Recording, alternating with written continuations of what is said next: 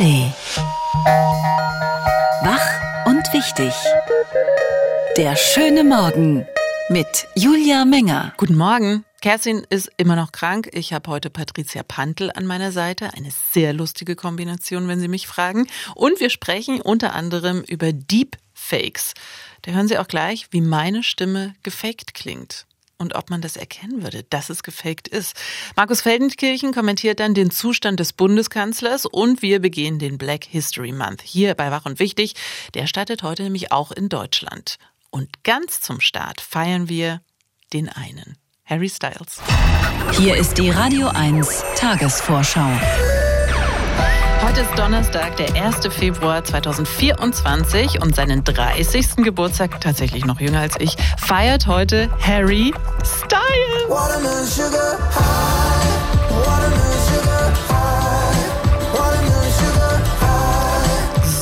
Klingt er aktuell. Los ging ja damals alles mit seiner Boygroup One Direction. Mittlerweile füllt er die Stadien und Vogue-Cover ganz alleine.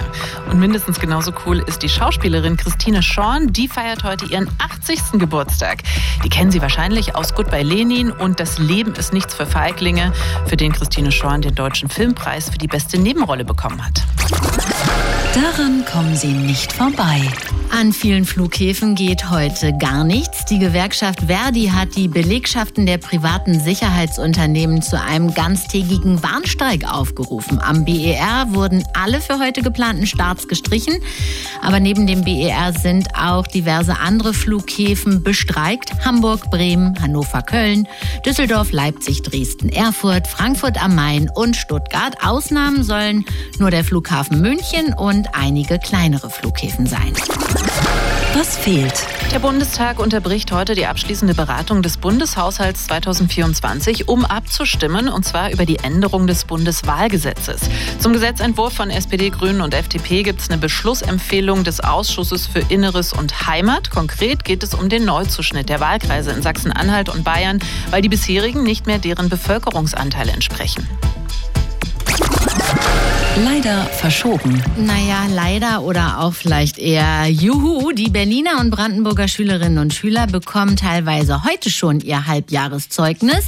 Das haben die Bildungsverwaltung zumindest wegen des morgigen ÖPNV-Streiks erlaubt. Das heißt, morgen wären dann schon Ferien. Die Frage ist nur, sind die heut Zeugnisse heute auch schon fertig? An den Grundschulen gibt es wegen der neuen Zeugnisformate hier und da Stress beim Ausdrucken. Am Montag starten dann offiziell die Winterferien in Berlin und Brandenburg. Fast direkt vor ihrer Haustür. In Neukölln gibt es ab heute zwei neue Bezahlparkzonen. Damit startet in dem Bezirk die Parkraumbewirtschaftung. Als erstes wurden die Zone 100 zwischen Hasenheide, Sonnenallee und Rathaus Neukölln und die Zone 105 im Reuterkiez eingerichtet. Anwohner können schon seit einigen Wochen den Parkausweis beantragen. Ob sie den dann bekommen, ist die andere Frage. Wer kein Zettelchen im Auto hat, der zahlt ab heute auf jeden Fall drei Euro pro Stunde. Und mit dieser Aktion will das Bezirksamt vor allem die Parksituation für die Anwohnenden verbessern. Und auf keinen Fall vergessen. Wir hassen es alle, aber heute wäre der Tag, an dem wir uns alle mal eine neue Kombination aus Groß- und Kleinbuchstaben, Zahlen und Sonderzeichen ausdenken sollten. Mhm. Es ist der Ändere dein Passwort-Tag. Den hat sich der Technikblog Gizmodo vor zwölf Jahren einfallen lassen. Fachleute raten allerdings mittlerweile dazu, gar nicht dauernd Neues zu machen, sondern mal ein richtig schön kompliziertes Passwort zu kreieren, das man dann sogar jahrelang nutzen kann. Nur merken muss man sich's dann ja. Das war die Radio 1 Tagesvorschau. Einer Videofragestunde für Kinder, da gab er geradezu, dass es ihm auch schon mal besser gegangen sei. Bundeskanzler Olaf Scholz hat es gerade ja nicht leicht als Ehrengast bei der Handball-EM neulich ausgebuht. Zwei Drittel der Bundesbürger beurteilen seine Arbeit als schlecht und die eigene Partei wünscht sich endlich mehr Chef. Insofern wurde sein Auftritt bei der Generaldebatte gestern im Bundestag mit großer Spannung erwartet und dann legte Olaf Scholz los im Schlagabtausch mit Oppositionsführer Friedrich Merz. Aber wenn Sie dann mal kritisiert werden, dann sind Sie eine Mimose. Ich finde, wer, ein, wer boxt, der soll kein Glaskin haben. Aber Sie haben ein ganz schönes Glaskin, Herr Merz. Da Hatte er die Lache auf seiner Seite, verteidigte seine Politik, kritisierte die Opposition, griff an, emotional und alles ohne Skript. Eins ist klar. Der Donnerstagskommentar mit Markus Feldenkirchen. Politischer Autor beim Nachrichtenmagazin Der Spiegel. Guten Morgen. Schönen guten Morgen. Guten Morgen. Was das jetzt? War das jetzt Scholz Befreiungsschlag? also, nee, äh, glaube ich wirklich nicht. Ähm, ich meine, wenn man die beiden Herren äh, sich gestern genau angeguckt hat, dann war der absolut souveräner wirkende Friedrich Merz. Ja, also Merz und souverän waren bislang ja wirklich kein logisches Begriffspaar, aber es war tatsächlich so. Er begann, also Merz, mit dem Gedanken an die Opfer des Holocaust, kam dann auf den Auftritt von Emmanuel Macron vorige Woche im Deutschen Bundestag zu sprechen, dann auf die deutsch-französische Freundschaft, die es zu stärken gelte, dann auf die gemeinsame Verantwortung beider Länder für Europa und auf Europas Verantwortung in der Welt, gerade dann, wenn der nächste US-Präsident Donald Trump heißen sollte. Das war schon sehr gut, verantwortungsbewusst und ja, auch staatsmännisch. Es wirkte fast so, als sei nicht Friedrich Merz der Oppositionsführer, der dem Amtsinhaber scharf und hart angreifen müsste, sondern als sei es umgekehrt, als sei Merz der souveräne Mann an der Spitze und Olaf Scholz der Herausforderer, der aggressiv zu dessen Füßen steht und versucht, dem aktuell Herrschenden schlecht zu machen und schlecht zu reden. Also, ich muss sagen, die Rolle des souveränen Machthabenden steht Friedrich Merz auch einfach besser als die des aggressiven Kleffers. Für Olaf Scholz ist die gestern zu beobachtende Rollenverschiebung zumindest ambivalent. Es wirkt nicht wirklich souverän, wenn ein Kanzler sich mit sehr persönlichen Angriffen am Oppositionsführer abarbeitet. Zugegeben, die Angriffe, die er da gewählt hat, die waren durchaus treffsicher. Also Friedrich Merz als beleidigte Leberwurst, als äh, Mimose mit Glaskinn äh, zu dissen, das ist schon ein Treffer, keine Frage. Die Frage ist nur, ob Scholz sich als Kanzler einen Gefallen tut, wenn er selbst zum Angreifer des Angreifers wird. Ich bin mir ziemlich sicher, diese persönlichen Angriffe auf Merz dienten ja auch nicht in erster Linie dem Ziel, die Bürgerinnen und Bürger von ihm und der SPD zu überzeugen. Ich glaube, Gestern Abend, da saß nie, da saß niemand vor dem Fernseher, also der Tagesschau, und sagte, guck mal, Schatz, der Scholz, toll, wie er den März da anpinkelt jetzt wählen wir doch wieder SPD. Nein, der Zweck oder besser der Adressat dieser Angriffe waren andere, nämlich die eigenen Abgeordneten, die Sozialdemokraten im Parlament. Die zweifeln angesichts der katastrophalen Imagewerte für die SPD und der katastrophalen Persönlichkeitswerte des Kanzlers schon länger daran, ob ihr Olaf noch der richtige, also der beste Mann ist, um auch die nächsten Wahlen erfolgreich zu bestreiten, oder ob es ein Boris Pistorius nicht doch äh, ob der nicht doch für alle attraktiver wäre. An diese Zweifler war Scholz gestrige Rede vor allem gerichtet. Das Signal sollte lauten, seht her, ich bin politisch noch nicht tot. Diesen Zweck, den hat er wirklich erfüllt, alle anderen ehrlich gesagt nicht. Der Donnerstagskommentar von Markus Feldenkirchen. Vielen Dank. Das war sie. Und sie flennte am Telefon, Tränen erstickt. Jürgen, ich habe eine Frau, die hochschwanger ist, überfahren und wahrscheinlich wird sie das nicht überleben und das Kind wird auch sterben und so weiter und so fort. Und das war ihre Stimme. Ein Betroffener von einem Telefonbetrug. Das ZDF hat darüber berichtet, von diesem Anruf mit einer KI geklonten Stimme. Durch Audio-Deepfakes kann die ja mittlerweile bekannte Masche Enkeltrick oder Schockanruf eben noch realistischer werden. Die Stimme vom anrufenden Freund oder Verwandten wird immer besser imitiert und genau Schockanrufe, da geht es ja immer darum, dass man möglichst schnell viel Geld auftreiben soll, um zum Beispiel Freunde oder Angehörige aus der Haft freizukaufen. Unsere Kollegin Vivian Menges ist dieser neuen Masche nachgegangen, dieser neuen KI-Enkeltrick-Masche. Vivi, hallo erstmal. Guten hallo, Morgen. Guten Morgen. Wie groß ist denn das Problem von dieser neuen neuen Form des Enkeltricks? Also dieser herkömmliche Enkeltrick, solche Schock- oder Fake-Anrufe haben in den letzten Jahren definitiv zugenommen. Das beobachtet die Berliner Polizei. 2022 waren es allein in Berlin 608 Taten. Und da geht es auch wirklich um beachtliche Summen. Zwischen 50.000 und 120.000 Euro werden erpresst. Und theoretisch könnten da jetzt auch KI-geklonte Anrufe darunter sein, weil die Anrufe bei den Opfern ja nicht aufgezeichnet werden. Dennoch scheint die Polizei die Täter gut zu kennen. Christian Bernheit vom Berliner LK BKA schätzt das so ein. Ist es so, dass diese Taten ähm, hintereinander weg bei unterschiedlichen Opfern versucht werden? Insofern sehen wir tatsächlich in diesem Kontext diese Deepfakes nicht. Das sind Taten, Deepfakes, die letztendlich einer gewissen Vorbereitung bedürfen.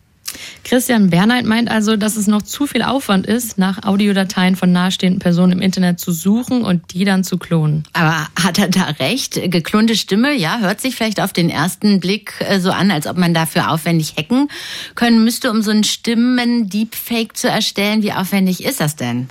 Also es gibt da eine große Auswahl an Softwares und ganz ehrlich, das Audio-Deepfake ist wirklich nur ein paar Klicks entfernt.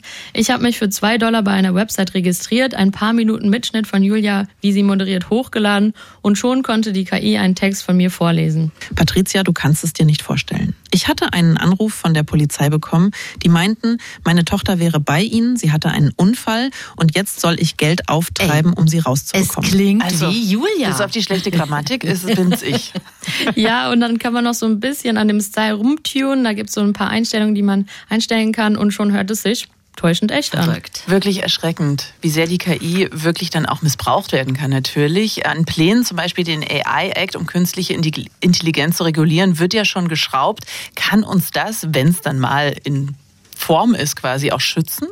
Wie Alena Büchs, die Vorsitzende des Deutschen Ethikrats, meint, ist es gar nicht so leicht, sich mit Gesetzen vor den Gefahren von KI zu schützen. Wie stellen Sie sich denn vor, dass ein Gesetz jemanden schützt vor einer Technologie? Das geht nur, wenn man die Technologie verbietet. Das ist in diesem Fall nicht möglich. Ja, ein Verbot der KI-Softwares werde es nicht geben, aber es gibt andere Möglichkeiten. Patrick Eichroth vom Fraunhofer Institut arbeitet an technischen Werkzeugen, um Deepfakes zu erkennen. Das sind dann zum Beispiel Marker, die von diesen kommerziellen Anbietern verpflichtet eingesetzt werden könnten. Ähm, das kann man sich so vorstellen wie ein Stempel, der dann in das KI-generierte Material eingezeichnet wird. Okay, aber wann solche Stempel dann Pflicht werden, steht auch noch in den Sternen und Betrüger werden sich vermutlich nicht um Stempel kümmern. Also wie können wir uns jetzt schützen? Da hat Patrick Eichroth vom Fraunhofer Institut noch ganz praktische Tipps für uns. Mal logisches Denken, also durch Rückfragen in so einer Interviewsituation und in so einer Unterhaltung und dass man quasi äh, das Gesagte auf Plausibilität prüft. Also wie plausibel ist jetzt eine bestimmte Aussage in so einem Kontext bei so einem Anruf zum Beispiel. Das ist ein ganz wichtiger Punkt, den man immer wieder betonen sollte. Also immer kritisch bleiben. Ich muss gleich mal meine Mutter anrufen und äh, Codewörter vereinbaren. Unsere Kollegin Viviane Menges über die neuen Möglichkeiten von Betrügereien mit Stimm-Deepfakes. Machen Sie das bitte nicht nach, was Sie gerade gehört haben. Dankeschön. Aber seien Sie gewarnt. Danke, Vivi. Even though we face the difficulties of today and tomorrow, I still have a dream. Yeah. It is a dream deeply rooted in the American dream. I have a dream. Millionenfach paraphrasiert, aufgegriffen und gesampelt. I have a dream. I got a dream. I Have a Dream zählt zu den berühmtesten Zitaten der jüngeren US-amerikanischen Geschichte. In seiner Rede schuf Martin Luther King die Vision einer Welt, die frei ist von Rassismus und in der jeder Mensch vor dem Gesetz gleich behandelt wird. Das waren die wichtigsten Forderungen der amerikanischen Bürgerrechtsbewegung der 1950er und 60er Jahre. Einer Bewegung, die für die Anerkennung schwarzer Menschen, ihrer Geschichte und Kultur kämpfte. Sie war es auch, die die Tradition des Black History Month weiterentwickelt hat. Und der wird im Februar jetzt nicht nur in den USA, sondern auch in Deutschland begangen. Deswegen sprechen wir heute am 1. Februar mit Tahir Della von der Initiative Schwarze Menschen in Deutschland. Guten Morgen. Schönen guten Morgen. Guten Morgen. Sie beginnen den Black History Month heute mit einem Workshop an der Nelson Mandela Schule in Wilmersdorf. Worüber werden Sie dort sprechen? Ähm, ich habe vor, mit den Kindern oder Jugendlichen dort zu sprechen über die kolonialen Kontinuitäten, inwieweit unsere Gesellschaft immer noch geprägt ist von den Folgen der Kolonialgeschichte, die ja über 530 Jahre lang äh, währte und die auch tatsächlich eben die globalen wie lokalen Verhältnisse nach wie vor durchdringt und auch bestimmt. Und das erreicht dann so auch die äh, Schüler und Schülerinnen. Der Black History Month ist bei uns ja noch nicht so bekannt wie in den USA oder Großbritannien. Und tatsächlich, genau, die deutsche Geschichte wird meistens erst eher als weiße Geschichte erzählt. Aber wie ähm, kriegen Sie die und vielleicht mit Ihnen alle andere, um da ein bisschen mehr über den Tellerland hinaus zu gucken, des eigenen Wissens über Geschichte? Naja, ich muss sagen, das Interesse bei jungen Menschen, jungen Erwachsenen ist viel größer, als wir oft denken. Äh, wir werden ja angefragt für solche Workshops wie heute zum Beispiel, weil sich eben Jugendliche ganz klar einen Kopf drüber machen, wieso fallen uns momentan so viele Themen auf die Füße. Klimadebatte, Migration und Flucht. Das sind Themen, die sozusagen ihren historischen Ursprung in dieser kolonialen Geschichte hat und wo Jugendliche ganz klar wissen wollen, was ist denn überhaupt passiert in den letzten 530 Jahren was hat dazu beigetragen, dass die Gesellschaft so situiert ist, wie sie momentan aussieht? Dass Entwicklungen, wie jetzt äh, in Deutschland wieder stattfindet, eine, ein Anwachsen rechtsextremer Positionen stattfindet. Also all das sind Frage, die, Fragen, die gestellt werden und wo es auch Antworten hm. braucht und wo man sehr gut mit Jugendlichen ins Gespräch gehen kann. Da kommen wir gleich noch näher drauf. Aber erstmal haben Sie noch so ein Beispiel für uns. Welches Wissen uns da zum Beispiel fehlt in Sachen Geschichte? Zum Beispiel, dass Deutschland eben die drittstärkste Kolonialmacht war, äh, ganz lange. Dass Deutschland äh, dazu aufgerufen hat, den afrikanischen Kontinent aufzuteilen unter den europäischen Großmächten beispielsweise, bei der Konferenz 1884, 85. Und wo auch klar wurde, dass die koloniale Kontinuität auch tatsächlich eben bis heute anhält. Also die Machtverhältnisse, Herrschaftsverhältnisse global gesehen sind immer noch ganz stark von dieser Geschichte geprägt. Und das Wissen um schwarzer Präsenzen in Deutschland, in Europa, ist eben auch noch ganz äh, große durchdrungen von Leerstellen und, und, und blinden Flecken.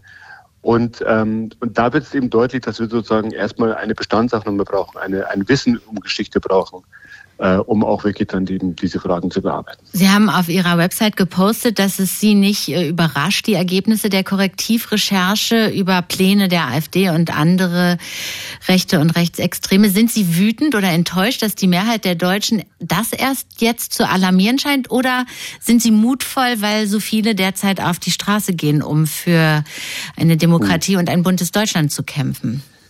Ich würde sagen, sowohl als auch. Also natürlich ist es äh, erstaunlich gewesen, dass solche äh, Reaktionen erst jetzt sozusagen in dem Umfang stattfinden.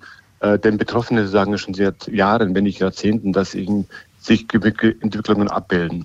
Gleichzeitig muss ich natürlich auch sagen, dass natürlich jetzt die, die, das, die Tatsache, dass jetzt so viele Leute die Straße gehen, deutlich machen, für welche Gesellschaft die einstehen wollen, natürlich schon Hoffnung macht. Ne? Wir müssen uns alle insgesamt einen Getropf machen, in welcher Art von Gesellschaft wollen wir leben? Wollen wir sozusagen es zulassen, dass Tendenzen um sich greifen und da ist es nicht bloß die AfD? Oder wollen wir dem was entgegensetzen, eine Gesellschaft der, der Vielfalt und des, des Miteinanders und nicht gegeneinander? Und Tahir Delle tut seinen Teil. Von der Initiative Schwarze Menschen in Deutschland begeht er ab heute in den Black History Month mit Workshops und Vorlesungen. Vielen Dank für das Gespräch. Dankeschön. Danke auch. Tschüss. Die Radio 1 Denkpause. Heute Harry Styles, Musiker. Das Schöne an Musik ist, dass es für jedes Gefühl einen Song gibt. Ende der Denkpause. Harry Styles zum Anfang und zum Ende. Das Alpha und das Omega dieser Ausgabe von Wach und Wichtig und wir hören uns morgen wieder. Schönen Donnerstag. Wach und Wichtig. Der schöne Morgen. Montag bis Freitag immer ab 9. Mehr Radio 1 auf radio1.de und in der Radio 1 App.